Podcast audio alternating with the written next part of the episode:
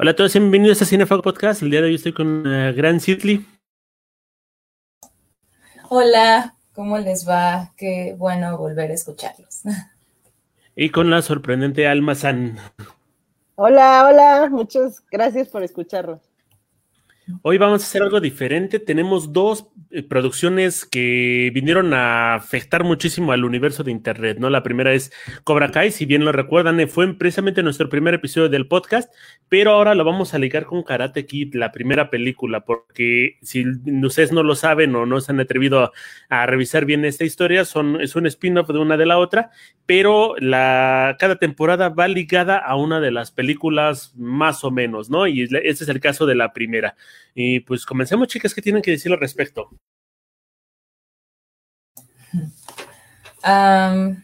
yo creo que hay muchos homenajes. o sea, en la primera temporada de Cobra Kai creo que hay muchísimos homenajes a, y guiños pues a, la película 1. Y la verdad, no sé si está bien o mal, pero creo que abusaron un poco de eso porque, pero bueno, vamos, no le quita como esencia ni originalidad ni nada. A mí me gustó la primera temporada mucho. Bueno, en realidad todas me gustaron. pero la, película en realidad creo que es como, como un buen, pues no sé, creo que es un buen retrato de todo lo que estaba pasando en esa época porque todos eran fan de Bruce Lee y entonces venían como de ese momento de karate y todos querían ser eh, expertos en ello.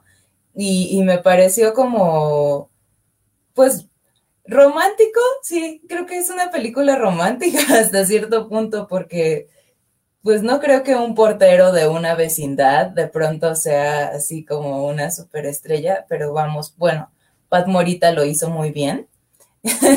Entonces, yo creo que, que, sí, o sea, es una película que tiene como romanticismo, el romanticismo de los ochentas, y que está como rompiendo estos eh, estereotipos que venían arrastrando hasta de las mujeres al volante y la gente de karate y sí, o sea, como, pues no sé, me, dio como risa más que nada regresar a esa cinta.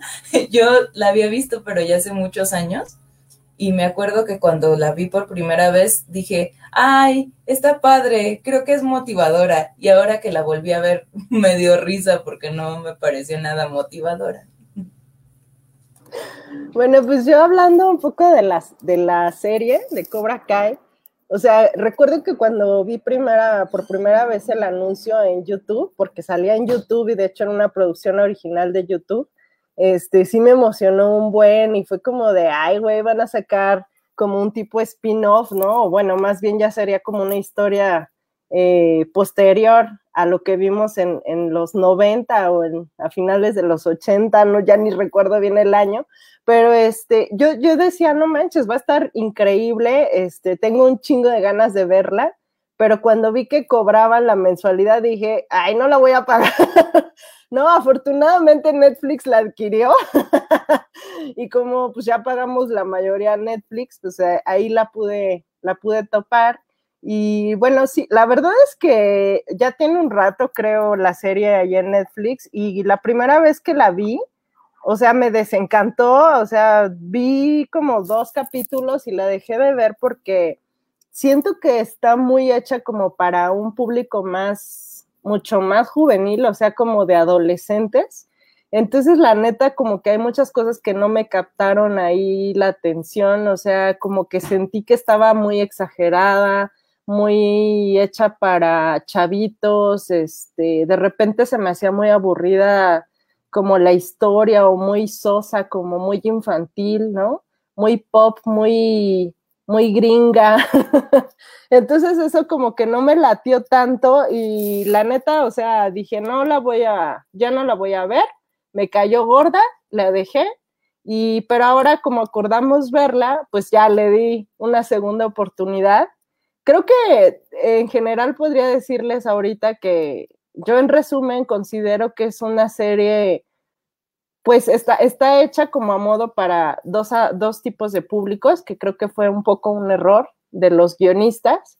Eh, creo que por un lado querían captar el público adolescente, juvenil, y por otro lado querían captar a, un público más viejo, ¿no? Que somos nosotros, este, prácticamente que vimos Karate Kid en nuestra infancia y que pues es el fandom, ¿no? Como le llaman, este, pues en muchos lugares y que justamente, o sea, conjuga como esa parte de, pues por un lado te doy eh, para el público juvenil, pues una nueva historia, pero te voy a dar este, rasgos del fandom, ¿no? Y entonces tenemos a los dos actores principales del, de Karate Kid 1, que es como súper emocionante verlos, y tiene cosas súper padres, pero de repente eh, hay unas situaciones que ya no me encantan o que empiezo como a criticarlas, pero la verdad, o sea, voy a decir un poco por adelantado, creo que quiero seguirla viendo porque siento que si la compro Netflix le han de haber metido como mucha más historia, ¿no? Que creo que es algo que,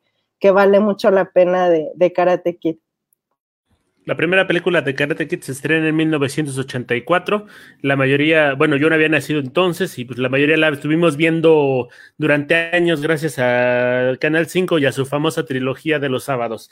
Ahora, eh, creo que la primera temporada es la más acercada a la película como tal. Sigue la misma fórmula, inclusive lo que mencionaba Sidley de estos guiños que inclusive parecen exagerados, se van perdiendo un poquito al final porque, perdón, en las siguientes temporadas porque se ha convirtiendo en una telenovela, ¿no? Pero en esta primera temporada eh, se agradece mucho porque es como ver otra vez la misma película, es acercar la historia a un público juvenil y darle a la gente lo que ya conoce, ¿no? Eh, nunca esperamos ver Karate Kid esperando encontrarnos con la mejor historia de la, de la humanidad, tampoco es Rocky 1, pero eh, creo que este, lo que tenía esta cinta era que era para entretener y lo, hace muy bien esta serie, nos puede entretener pese a que trae su tema de telenovela, que ya en la 3 ya es muy exagerado, pero sigue siendo una, una telenovela que es como para chavitos y pues los chavitos y los grandes terminamos enamorándonos de estos personajes y también aprendiendo a querer a estos personajes nuevos que fueron apareciendo en la pantalla.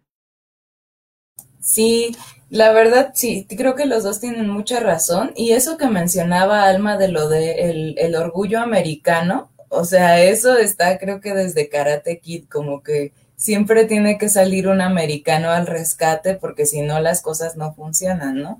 Aunque bueno, acá se supone que el señor Miyagi es el que pues neutraliza todo, pero también está como inmerso en esta cosa de que es un héroe de guerra, de la segunda, o sea, de la Segunda Guerra Mundial, y el otro sensei es también el veterano de la guerra de Vietnam. Entonces sí, como que nunca se divorciaron de esas cosas de nosotros somos los americanos que vamos a salvar el mundo y así. Entonces eso, eso es como entretenido, pero como que sí, sí dicen, ay, otra vez en el mismo lugar por momentos. Pero sí, es una cinta entretenida y bastante, pues, pop, así como lo decías, porque yo digo que a diferencia de las de Bruce Lee, todo esto está súper coreografiado. Digo, supongo que las otras también, pero creo que se veían más golpes en, en las de Bruce Lee que en Karate Kid. Sí, o sea, totalmente de acuerdo con los dos. Aparte, me, ahorita que dijiste el año, no puedo creerlo, porque, bueno, yo soy del 83, echen sus cuentas. Eh, tenía un añito cuando estrenaron esta película, pero yo, o sea, pues sí la vi como en su momento climático en la televisión. Y algo muy, muy chistoso era que yo no recordaba muchas cosas, este, pues porque casi siempre la veía ya iniciada, ¿no? Y además con cortes comerciales, bla. Eh, pero bueno, entonces hay muchas cosas que yo no recordaba y al ver la serie, pues como que igual y empezaba como a conectar algunas situaciones, pero sin duda, o sea, uno de los grandes aciertos es que los, los digamos, protagonistas o coprotagonistas de esta historia, pues son los protagonistas de la primera parte, ¿no? Que son eh, John Lawrence, eh, Johnny Lawrence y Daniel Aruso, ¿no? y, algo que me sacó un poco de onda es que Daniel Aruso cae muy mal, no sé si les pasó eso a ustedes, pero es como un güey tan ñoño y tan mamón, la verdad, por decirlo, o sea, no sé cómo, de qué otra forma describirlo, pero es un güey que además está como súper eh, metido en la venganza y en, en, el, en el odio pasado, ¿no? Entonces sí se me hace así como de ¿por qué? ¿Por qué chingados? o sea, ¿por qué chingados el, el protagonista, que era como el güey que logró el equilibrio y que no tenía como maldad en su alma, de repente acá lo vemos como un ojete, ¿no? Como un güey que se cree moralmente superior y que pretende darle como el ejemplo, ¿no? A Johnny, a Johnny Lawrence. Y Johnny Lawrence, pues es un perdedor que además como que vamos entendiendo más, pero tampoco acabamos de empatizar con él porque de repente es medio ojete, de repente es medio sonso. Entonces como que también siento que ahí medio se pierde un poco, o sea, la historia a lo mejor original, pero como que te tratan de dar a lo mejor eh, eh, ese, esa vista de qué, qué, es lo que pasó con ellos después y como que ninguno de los dos es perfecto y bueno, pues estás entre el amor y el odio con los dos y, y se vuelve como más interesante por, pues por esa conexión que tienen con los chavitos, ¿no? que de repente los chavitos, yo no sé ustedes cómo les cayeron, pero pues a mí tampoco me cayeron muy bien, especialmente el, el hijo de Johnny está como muy raro ahí, eh, como muy perfecto y a la vez imperfecto, no sé, es como súper gringo en ese sentido toda la, la serie, pero la, la entiendo más como vista justo para chavitos, entonces pues hay como muchas cosas que pudiéramos sacar de esto y la verdad es que ni siquiera sabría por dónde empezar, pero creo que eso es lo que yo podría em, aportar, ¿no? En este inicio de, de la plática. Yo creo que también es, o sea, ver a los chavitos es casi un reflejo de ellos dos, o sea, en realidad no han crecido, tienen 50 años y no han crecido y siguen arrastrando un problema de, de 35 años, ¿no? Entonces, eso está, está interesante porque según ellos, pues sí, son las figuras de autoridad y lo que sea, y creo que caen a veces hasta en lugares pues igual de absurdos que los chavos y así. Y pues sí, o sea, de todos los chavitos, pues creo que como son adolescentes es como de, ay, en un momento dicen una cosa y en otro momento otra cosa y como que esos cambios son un poco predecibles pero se supone que ellos, que son las figuras y que sí, que han aprendido y la han regado, pero han salido adelante, tendrían que tener como una cosa más de, ah, muy bien, como, como más control, ¿no? De sus emociones y de repente los vemos igual o peor. bueno, eso percibo yo la primera cosa a destacar es que pues, conforme vamos creciendo nos damos cuenta de que cada vez que decimos chavos, ya no estamos chavos, ¿no? Entonces, aceptémonos como rucos. Pero creo que la serie está basada en una teoría que surge de los fans, muchos que dicen que es de How I Met Your Mother, pero una teoría de los fans que decían que el verdadero malo de la historia era Daniel, ¿no? Toda esta remembranza que tiene Johnny en los primeros episodios nos deja verlo.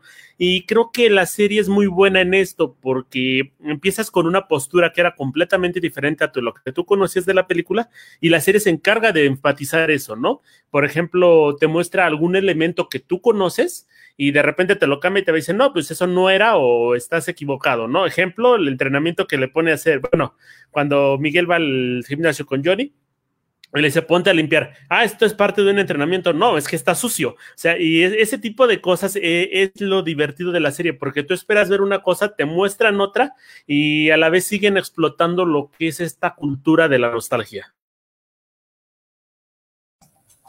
Y les funciona muy bien. O sea, les funciona muy bien como picarle a la nostalgia porque la verdad sí hay quienes, aunque sea por curiosidad, volteamos a ver eso, ¿no? O sea, yo, por ejemplo, ayer que vi, no, ayer o antier, no sé, bueno, cuando vi Karate Kid después de haber visto Cobra Kai, sí fue así como de, ay, maldito, ay, esta persona ya lo está manipulando y, y, y todos aplaudiendo y, y, cosas así, ¿no? Entonces, sí, yo también eh, creo que te pone en un lugar interesante el, ver como la otra parte de el que era malo, entre comillas, ¿no? Porque en realidad pues no podemos decir que hay un súper malo o, o, un bueno bueno. Porque también, por ejemplo, la hija de, ¿cómo se llama? Sam, o sea, la hija de, de Daniel, también, o sea, ella, yo creo que tiene como el 80% de, de los, bueno, a partir de ella, empiezan más problemas, o sea, como que es, es un personaje que, que agudiza todos los los líos que hay ahí, por pequeños que fueran, y se supone que es protagonista y que es buena y así, ¿no? Como que heredó todo ese equilibrio de Daniel que en realidad pues no existe, ¿no? No, tiene mucho equilibrio en, su vida. Ah, sí, hola, ah, ya sé de reír. Este, sí, yo, yo también siento que el personaje de Daniel realmente sí está sacado como de una historia un poco de que en realidad él era a lo mejor el malo. O sea, me gusta, me gusta ver esa otra parte, ¿no? De, de que efectivamente los personajes buenos de las películas no tienen por qué ser 100% buenos y creo que esa era la historia que me hubiera gustado que explotaran mucho más. Y, y, realmente hay unas partes, digo, ya más adelante en la historia, donde, por ejemplo, Johnny y, Daniel pues se topan y de hecho conviven y se dan cuenta de que son súper parecidos, que tienen muchas más cosas en común de las que podían creer, ¿no? Entonces, como que esa parte se me hace súper entrañable, me encantó, o sea, creo que al fandom nos va, esa parte no, es la que, de las que más a lo mejor nos va a gustar en la serie. Y efectivamente, o sea, como decía Sidley, creo que también los personajes jóvenes son un reflejo total de lo que ellos eran de jóvenes y de la historia que ellos vivieron, porque de hecho un poco está hecha como para que se repita la historia, ¿no? Con la hija, o sea, como de, van a ser dos, el bueno y el malo, que están, este, pues que van a pelear, digamos, por la atención, por el amor de la chica, ¿no? Y en este caso, pues es como ella la más equilibrada, la más Yoda, la más, este, Miyagi, Y, ellos dos están totalmente como, como fuera de lugar, pero buscando un poco su sitio.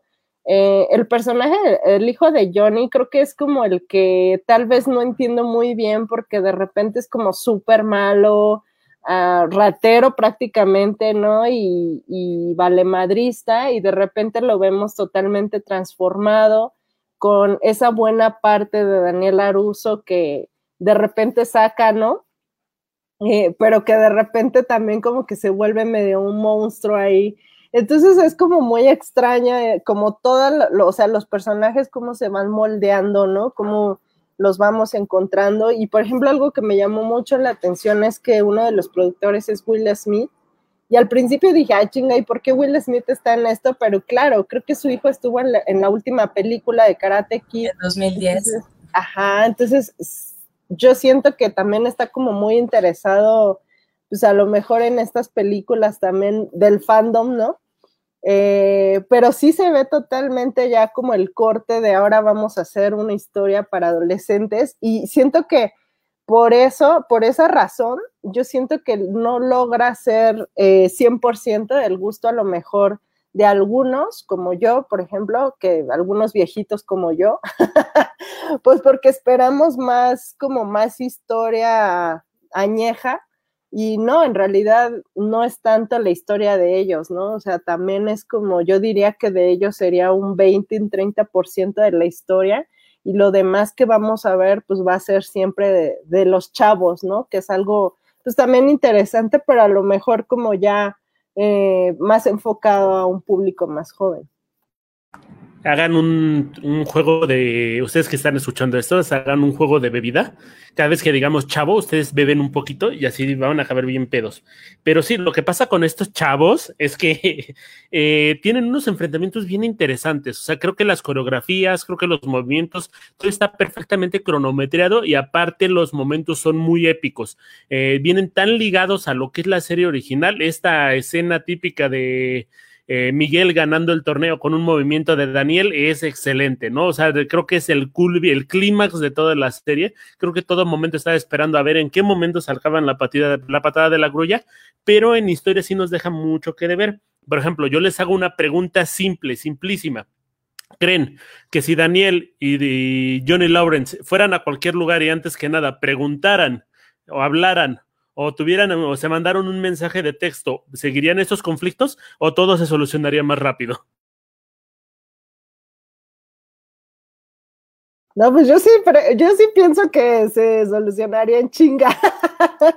no sé, Citli, pero siento que, o sea, en realidad la historia le falta guion para mi gusto, pero eh, bueno, es que le, le, tienen que meter complejidad y todo, pero efectivamente con un mensaje se solucionaría bastante bien. Pero Johnny ni siquiera sabía usar Facebook. Ese sí es Gran punto. Pues sí, porque ves que hasta su, bueno, Miguel le tiene que enseñar ahí a poner su perfil. ¿Qué esperanzas de que mande un WhatsApp? Está pensando que el correo, bueno, el, el, mensaje por Facebook que le mandó a Ali va a tardar como tres días en llegar porque vive en Colorado. Entonces, no sé en realidad cuánto le puede haber tomado aprender a mandar un mensaje, pero yo pienso que lo hubiera resuelto en el día en el que fueron a chelear en, al bar con, con Daniel. Y ese es, un problema de la, de la, serie. O sea, si bien los 80 eran fabulosos por esto, también los 90, porque los personajes no tenían teléfono, no tenían manera como comunicarse, es lo difícil de traspasar estas historias al, al presente, porque la sociedad es completamente diferente. Pero aquí también este, tienen un buen acierto. Eh, precisamente lo que mencionas de Johnny, que es un desadaptado completo a la, al, este, a la actualidad es, es, muy, muy, muy genial, ¿no? Creo que también se ocupa mucho al personaje, a todo lo que creía en el pasado y todo lo que estaba bien en el pasado, para ahora de sacar unos juicios bien terribles y decir, ¿sabes qué? La producción no está diciendo esto, lo está diciendo este personaje y todos los que están a su alrededor le están diciendo que está mal. Entonces tengo el derecho, el privilegio y lo gozo de sacar humor negro cuando yo quiero. Sí, la verdad a mí me parece genial que, o sea, que saquen estos problemas de la tecnología y del humor negro porque verdaderamente la, o sea, nosotros, pues sí, obviamente ya, ya tenemos algunos años, pero los de la generación baby boomer, o sea, que fueron en realidad los que vivieron los ochentas, así como tal, sí sacan unas cosas así justo como la de Johnny Lawrence, o sea, de los mensajes, de cómo poner una foto en el perfil. O sea, realmente creo que es bastante, o sea, es muy interesante así como, como pintan a, Johnny Lawrence, porque tampoco es como algo que no pasa, vamos, en la cotidianidad. Y el humor negro, la verdad, no sé, yo, yo no sé si soy muy simple, pero a mí sí me han dado risa como varias cosas que, que dice él o, o que pasan ahí en la serie. Ajá. Sí, yo siento también que, que, justamente como que eso lo aprovechan, como dices, para darse licencias de hacer situaciones y mostrar cosas que de repente dices, güey, ¿por qué hablan así? Por ejemplo, el machismo, ¿no? De repente es como muy machista también Johnny Lawrence y es como de, perdón, güey, o sea, como por qué, este, pues ese, ese tipo de situaciones de hablar o a lo mejor de, de la discriminación, ¿no? Con los chavos, este, y, pero creo que también tiene un objetivo de mostrar que hay personas que tienen como esta, a lo mejor esta poca referencia, ¿no? de, de, cómo hemos avanzado socialmente y de la inclusión y de, pues no sé, de, de la apertura, de, del ser un poco más flexibles ante muchas situaciones, ¿no? Por ejemplo, este, el lenguaje que usa Johnny Lawrence es totalmente incorrecto, digamos, para los parámetros que se utilizan ahora, el decirles mariquitas, el decirles, eh, ¿por qué peleas como niña, no? Que todos ahora ya sabemos que ese es un lenguaje que es pues, incorrecto, digamos, ¿no? Porque genera machismo, en fin, entonces como que sí te saca mucho de onda toda esta situación, pero al mismo tiempo creo que te lo está explicando como, como esta es la perspectiva que tiene esa generación, ¿no? Y, a lo mejor también cómo les van abriendo los ojos, pues esta nueva generación que, que de alguna forma, pues e, ellos están eh, conectados con ellos pues por, por un vínculo sanguíneo y que al final también les están modificando eh, pues las pautas sociales porque también ellos se encariñan y conviven, ¿no? Con estos jóvenes. Entonces, por ejemplo, tenemos al chavito, al, pues que, parece mexicano, pero que no es mexicano, Miguel, que es un, o sea, después nos enteramos que es Ecuador, ¿no? inclusión ahí. este, y Miguel, pues como que al principio es un chavito totalmente, pues, inocente, tranquilo, es un loser, ¿no? Y, lo vemos al final de la, de la serie como un Johnny Lawrence en modo Saiyajin, ¿no? ya rompiendo madres a diestra y siniestra. Entonces, es como también ver a lo mejor cómo se van yendo al lado oscuro, ¿no? O sea, creo que aquí vamos viendo muchas semejanzas incluso con Star Wars o con el fandom también de Volver al Futuro, porque como que siento que hay muchas analogías también, eh, pues en este sentido de, los personajes, de las historias, y creo que eso también este, es, va siendo como muy motivante de, de cómo se van transformando los personajes los chavitos, ¿no? Una vez más, shot, salud, los chavos, cómo se van este, pues, transformando a, al lado oscuro o al lado bueno, ¿no? Cómo, lo, cómo lo van interfiriendo a Johnny y Daniel, porque ellos en realidad son los que también modifican la personalidad de, de estos jóvenes. Me gusta pensar que el gran acierto de esta serie, si nos ponemos muy sesudos o algo por el estilo, es una lucha entre el pasado y el presente. Eh, tienes una cuestión de Johnny que es todo lo malo, entre comillas, porque también hay una parte muy, muy, muy padre que manejan sobre todo con la familia de Daniel. Ellos son buenos, son de buenas costumbres, tienen la buena moral, son la familia americana perfecta pero todos son unos mojigatos, todos llegan a ser hipócritas, todos llegan a cometer un montón de acciones que podrían estar fuera de su código moral y aún así son como los buenos y son percibidos como los buenos. Entonces, creo que la serie está construida para que el choque de estas dos ideologías vaya dándole un indicativo a las personas, bueno, vaya indicándole a las personas, perdón, que deben encontrar como el balance, ¿no? Lo que decía el señor Miyagi a, principio, en las últimas películas. Eh, no puedes estar de un lado, no puedes estar del otro, tienes que estar en medio para estar como en modo zen. Y a fin de cuentas, el, todo, todo, este asunto se va desarrollando con Miguel, porque Miguel no se convierte en el malo, no se convierte en rudo, se convierte en una especie de Johnny Lawrence, pero sigue conservando lo, bonito del mundo sin tener que entrarle ni a lo hipócrita, ni tener que entrándole al convertirse en un bully. Sí, fíjate que a mí una de las cosas que más me gustó es que Um, te enfrentan a la violencia, o sea, como que te ponen la violencia sobre la mesa, porque creo que la naturaleza humana de por sí es violenta, o sea, la naturaleza en todos los sentidos es violenta, sea humana o animal o como sea, creo que hay violencia ahí. Entonces, esta situación de la inclusión o eso, pues la manejan más o menos bien. Eso, eso a mí sí, sí me gusta, porque no te, o sea, vamos, no meten como a gente con calzador porque de, de, por ejemplo, del latino porque es latino o el negro porque es negro. O sea, lo que me ha gustado es que le, han, le dan como el peso y le dan una historia a esos personajes que, que, que pues sí, o sea, ahora con, con, toda esta evolución tanto del lenguaje social y todo eso, eh, creo, o sea, que está bien darle visibilidad a las cosas, pero hay una cosa muy importante, no, hay que dotarlas de contexto. O sea, y eso creo que lo hacen bastante bien. O sea, no eliminan en realidad la violencia, sino que te la, te la ponen en, o sea, en diferentes niveles para que uno diga, ok, o sea, tú sacas tus conclusiones y sabemos que no solamente las patadas y los golpes son violencia. O sea, por ejemplo, todo lo que hace Sam de engañar a uno y al otro y así, eso pues es violencia psicológica para los dos otros personajes.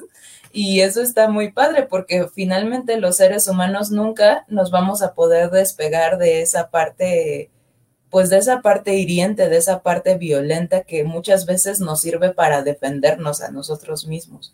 Ajá, me, parece una serie muy buena que, que sí está como moldeando o tiene más bien personajes tridimensionales que justo nos, nos aparece, bueno, nos los muestran con su lado bueno y, medio zen, y además su otro lado, pues su lado Cobra Kai.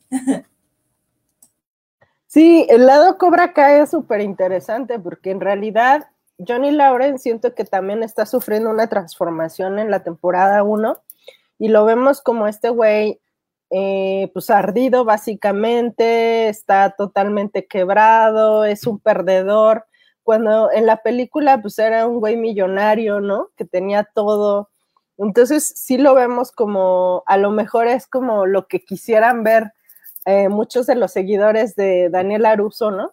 De decir, ay, pues le fue mal a este cabrón.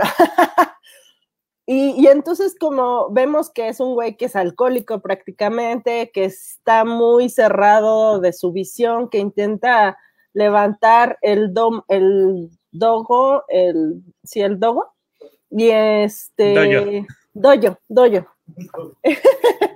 el, dogo, es, un, es un hot dog de esos del norte. sí, de Sonora. ya tengo hambre.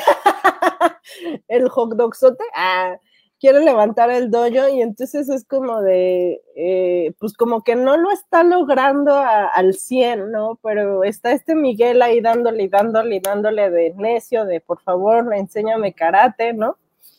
Y entonces, bueno, sí vamos viendo como esa transformación de Johnny. Creo que Johnny es un personaje que me gusta mucho en la, en la temporada porque, y creo que sí están muy enfocados a él, para empezar por el nombre de la serie, ¿no? Cobra Kai, o sea, es como de decir, a ver, ahora vamos a ver el lado de qué es lo que pasó con Johnny Lawrence, ¿no? Y entonces me gusta mucho esa parte porque siento que es un personaje que está totalmente cargado hacia la maldad, digamos, en la película. No, un poquito nos da los guiños, por ejemplo, al final, cuando él le entrega el trofeo y le dice, eres el mejor, ¿no?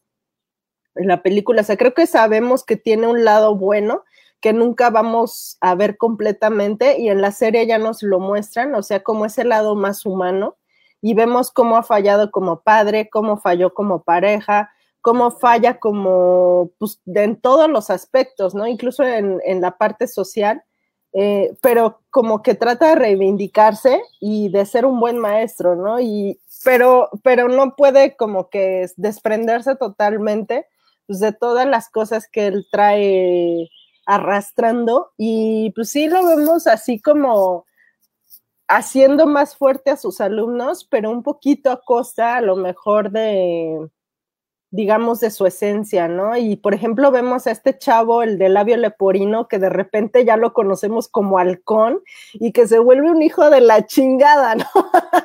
Entonces, bueno, está, están pues esas partes, sí eh, a lo mejor un poco arquetípicas, pero como dicen, pues que se les va dando un poco más de sentido de, bueno, son los losers y se van volviendo unos cabrones, ¿no? La chava, la, la negra, que también de repente le hace calzón chino ya sin, sin piedad y sin, ahora sí, no mercy, eh, pues a, a, a, la, a la Barbie, ¿no? De, de la secundaria. Entonces, pues sí, es como vamos viendo toda esa transformación, pero que es como de, parte de, nuestro de nuestro Saiyajin, ¿no? Que es Johnny Lawrence. Eh, entonces, bueno, pues del Sensei Lawrence, entonces, pues eso es como también lo bonito, digamos, de la, de la serie y que, te, que sí te va atrapando. En la película tenemos personajes muy unidimensionales. Creo que el único de todos que podía salvarse de esa cuestión era el, el, el, señor Miyagi, ¿no? Porque tenía varios, era variopinto, pero todos los demás o soy bueno o soy malo. Te estabas en uno de los dos lados y fin todo lo unía el señor Miyagi. Eh, aquí en la serie me, gusta muchísimo que meten a, un Johnny que se va equivocando. Cada paso va cometiendo errores, inclusive esto que mencionas de Lai que se convierte en Hawk, me encanta porque pues es prácticamente bullying lo que le está haciendo. Ningún maestro en esta época podría hacer esto e irse con las manos este, limpias, ¿no? Ya tendría denuncias, tendría como muchísimos problemas, pero aquí funciona para reforzarle la seguridad a una persona, ¿no? El aprender a chingadazos te lleva a otro punto. Y creo que es lo bonito de la serie porque nos muestra que no todo no todo es bueno, no todo es malo, hay grises, pero también inclusive en lo que hiciste bien puede haber errores, ¿no? Porque Hawk se convierte en un hijo de la chingada y es aquí donde los chavos ya este, tienen que empezar a lidiar con toda esta situación.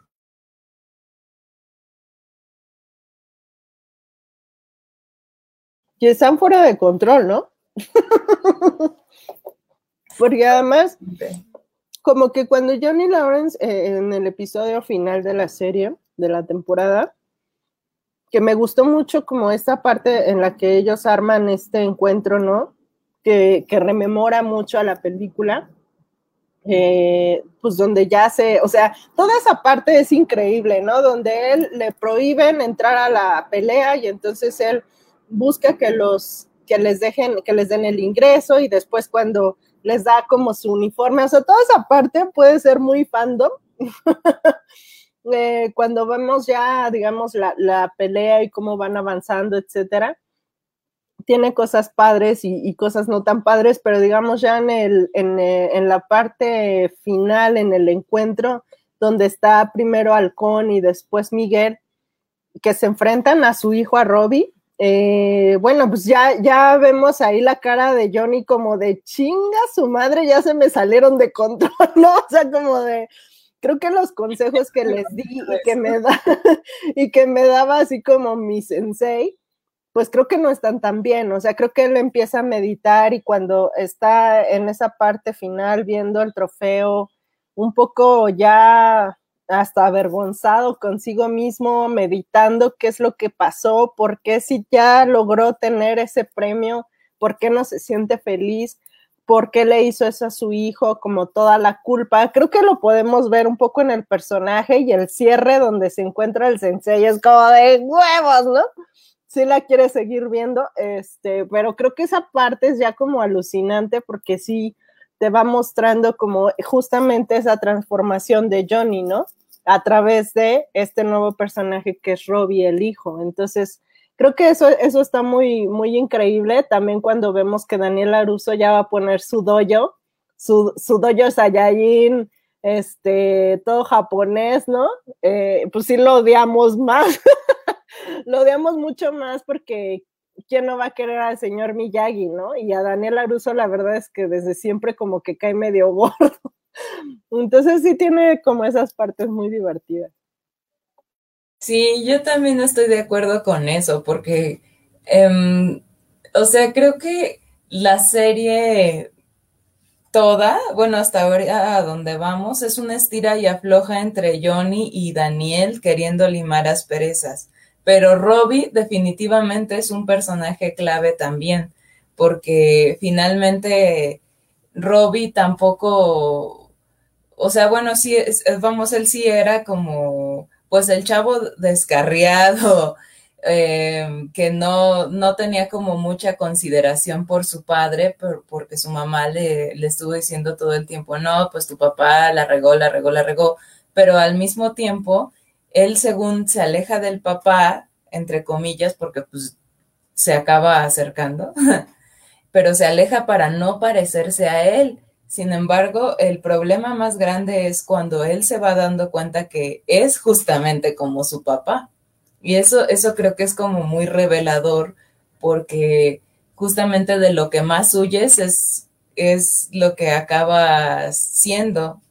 Y, eso, así, sí, sí, estoy muy de acuerdo contigo con que el, el final es como que, o sea, el gancho es perfecto porque dices que los vio y además Robbie ya estaba como, ay, ok, aceptando un poco de bondad, pero a la mera hora verlos ahí juntos es como verte completo, ¿no? O sea, ver tu parte buena y tu parte mala y pues la verdad los humanos no, no siempre podemos con tanta verdad.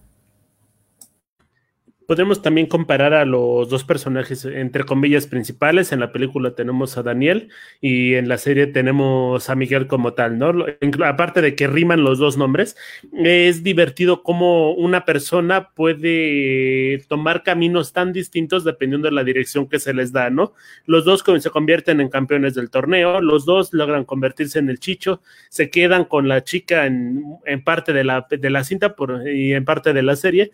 Y obtienen el mismo triunfo, ¿no? Pero se convierten en dos personas completamente diferentes. Y creo que es muy bonito como lo mencionan esto, porque si bien Daniel tuvo la, a un profesor muy, muy, muy, muy centrado, que sabía hacia dónde ir y que no tenía respuestas para todo, tenemos a un Johnny Lawrence que va improvisando todo conforme la marcha. Y vemos que los dos lugares te llevan al mismo, eh, perdón, las dos este, dinámicas te llevan al mismo lugar, pero con resultados diferentes. Es divertido. Sí, completamente de acuerdo. Yo sí la recomendaría. Y, e incluso si, si van a ver, o sea, si no han visto Karate Kid y, y ya vieron Cobra Kai, creo que pasarán un rato divertido si regresan a la cinta. Sí, y aparte, o sea, o sea, tiene unas cosas súper increíbles. Por ejemplo, lo que decías del, del, de cómo le va mostrando también Daniel Aruso las, las lecciones a Robbie ahí en el, pues en, su automotriz. eh, pues la verdad como que esa parte, por ejemplo, me chocó un poco porque en la película lo vemos así como súper extendido o lo vamos entendiendo porque el señor Miyagi le va dando como de, ¿no? El, el de pulir, encerar, pulir, encerar, ¿no? Y el de pinta la cerca para arriba y para abajo, ¿no? Y, como todas esas lecciones que le dio, digamos, de niño y que él trata de replicar un poco en la, pues, en su concesionaria de automóviles, ¿no? Y de limpia y en cera, ¿no?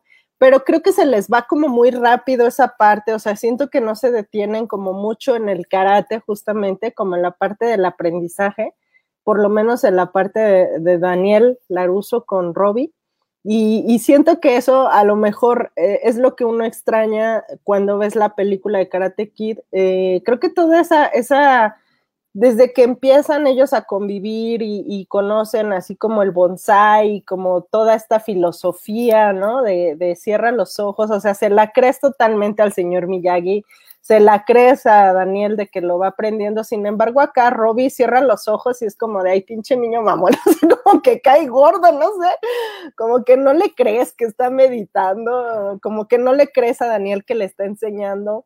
O sea, me, me, quedan como a lo mejor esas, a mí, a de ver, a mí como, como fandom vieja, a la antigüita, pero, o sea, la historia para mí también es como, pues sí, sí vale la pena, creo que tiene cosas muy interesantes, creo que sí hay que verla como con esos ojos de, siento que va dirigida a dos públicos, para mi gusto yo lo, yo lo noto así, siento que tiene el público adolescente y el público juvenil que quiere captar ahorita y, y, que por otro lado estamos como las personas que vimos karate que toda la infancia prácticamente y que de hecho queríamos tomar clases de karate para encontrarnos a lo mejor un día con el señor Miyagi que nos enseñara y a lo mejor nos regalara un coche.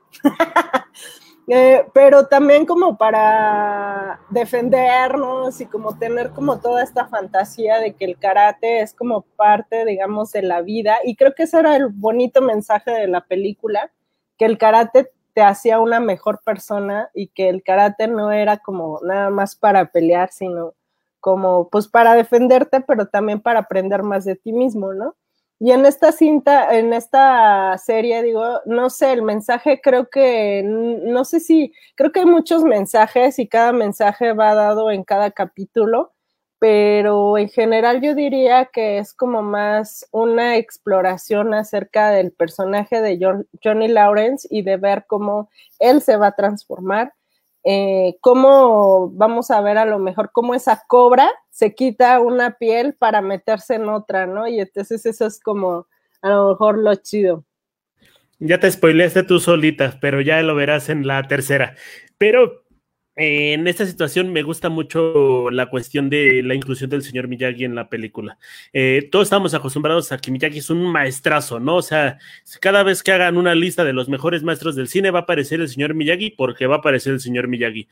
Y en la serie te lo muestran a cada ratito pero aquí la contraparte que tienes es Daniel. Daniel es el que trae como la antorcha, pero en todos los episodios, en todos los momentos dice, no, es que yo no soy como él, es que yo no soy tan bueno como el señor Miyagi. Y eso es una cereza en el pastel, porque así te impide que el público sea el que lo diga, no, es que ese güey jamás le va a llegar en los talones. El personaje te lo está diciendo cada episodio y es muchísimo mejor que, lo, que, te, lo, adelanten. Es un movimiento muy, muy inteligente por parte de la producción.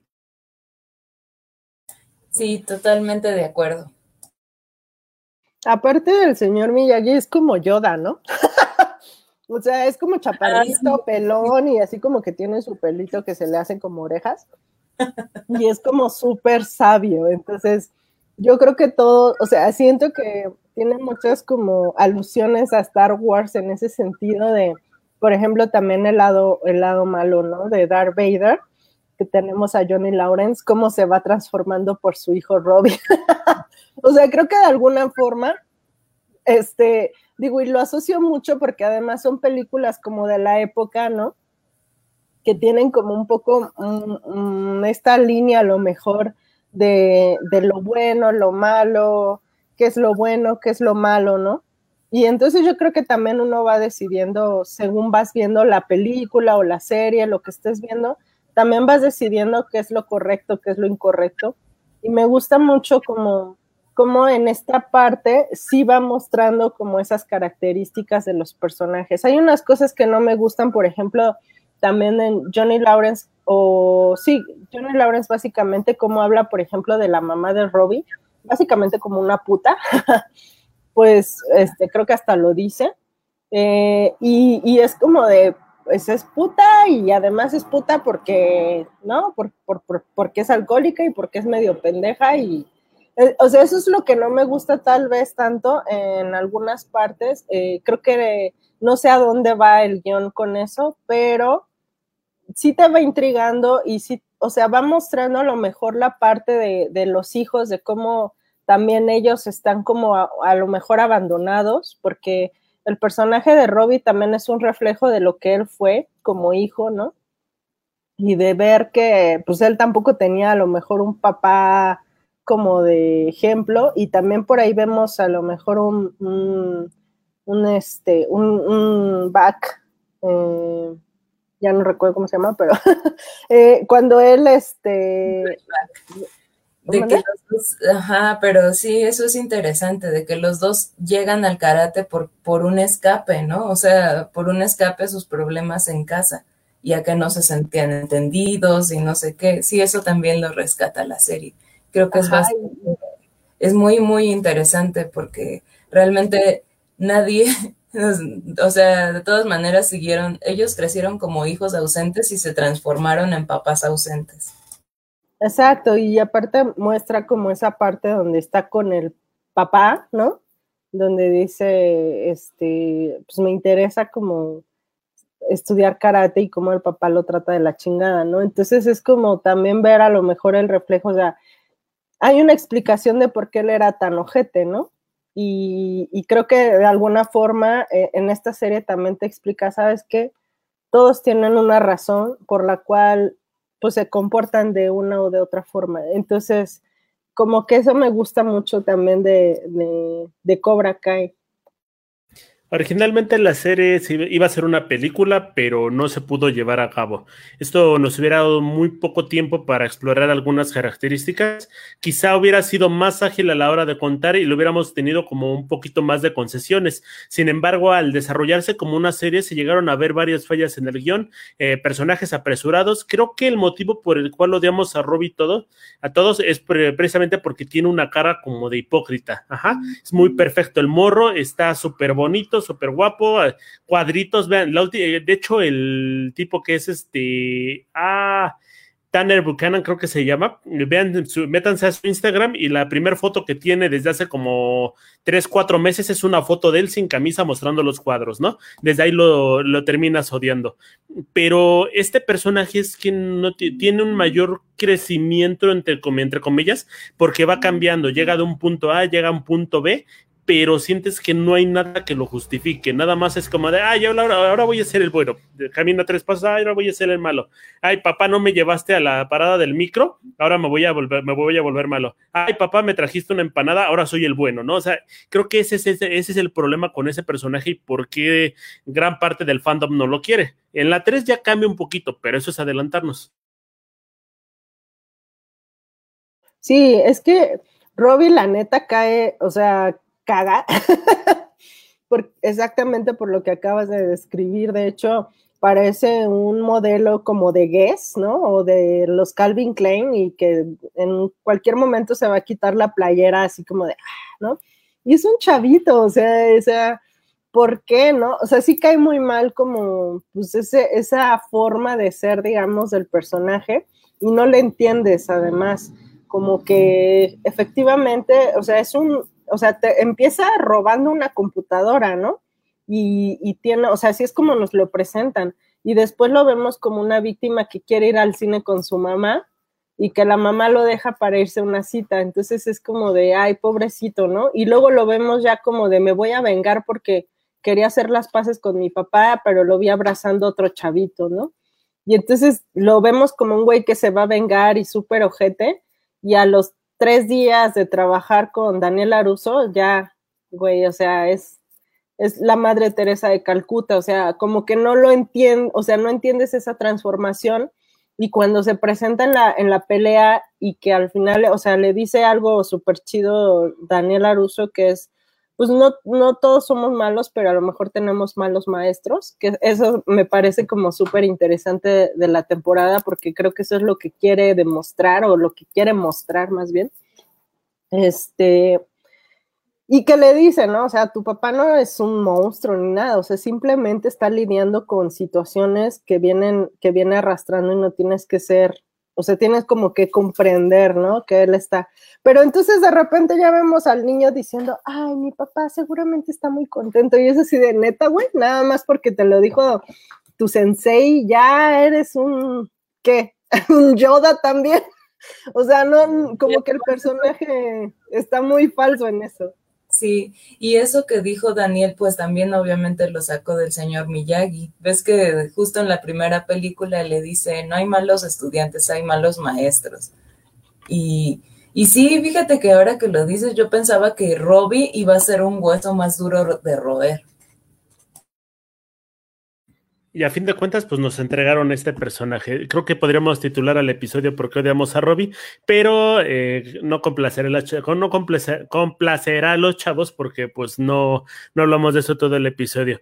Eh, la recomendación es que sigan viendo Cobra Kai, que sigan viendo Karate Kid, vean las, eh, antes de ver una temporada, vean la siguiente película, la película que corresponde y también después de ver las, cualquier temporada regresan a las películas para ver si los personajes les siguen pareciendo lo mismo, ¿no?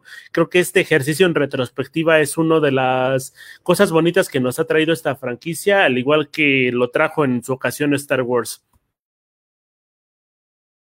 Sí, definitivamente es como es una serie entre nostálgica y, nueva, pero no, no, o sea, verla merece mucho la pena.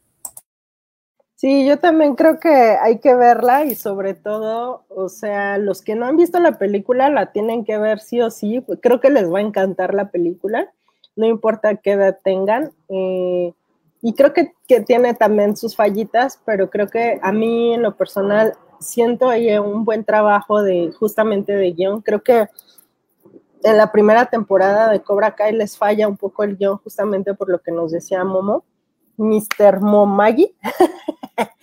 Eh, pero sí, o sea, siento que es como parte justamente de, toda esa situación de a lo mejor querer hacer una película y la aceleraron y entonces tiene esas fallas, pero creo que tiene mucho que ofrecer la temporada 1 y la serie en general. Creo que yo, yo sí me la voy a seguir echando y con todo y claro las películas, porque además, como les digo, o sea, hubo muchas muchos pequeños detalles que yo ya no recordaba, incluso el inicio, cómo empezaba todo esto, y que te van como haciendo recordar y teniendo más sentido, ¿no? En la temporada, ya en la serie, en Cobra Kai. Entonces sí vale mucho la pena ver como ambas, y pues todas ya están en Netflix, así que ya Netflix, ya páganos, porque la neta es que siempre andamos recomendando cosas que ver ahí. o que nos pague Cobra Kai, con este es el cuarto episodio relacionado con la serie. Y pues nada, banda, con eso terminamos el episodio. Yo les quiero recomendar que si algún día tienen labio leporino, píntense el cabello y tatúense. Nada pues, resulta mejor. Totalmente. Sí, eh, peínense de moicana, por favor.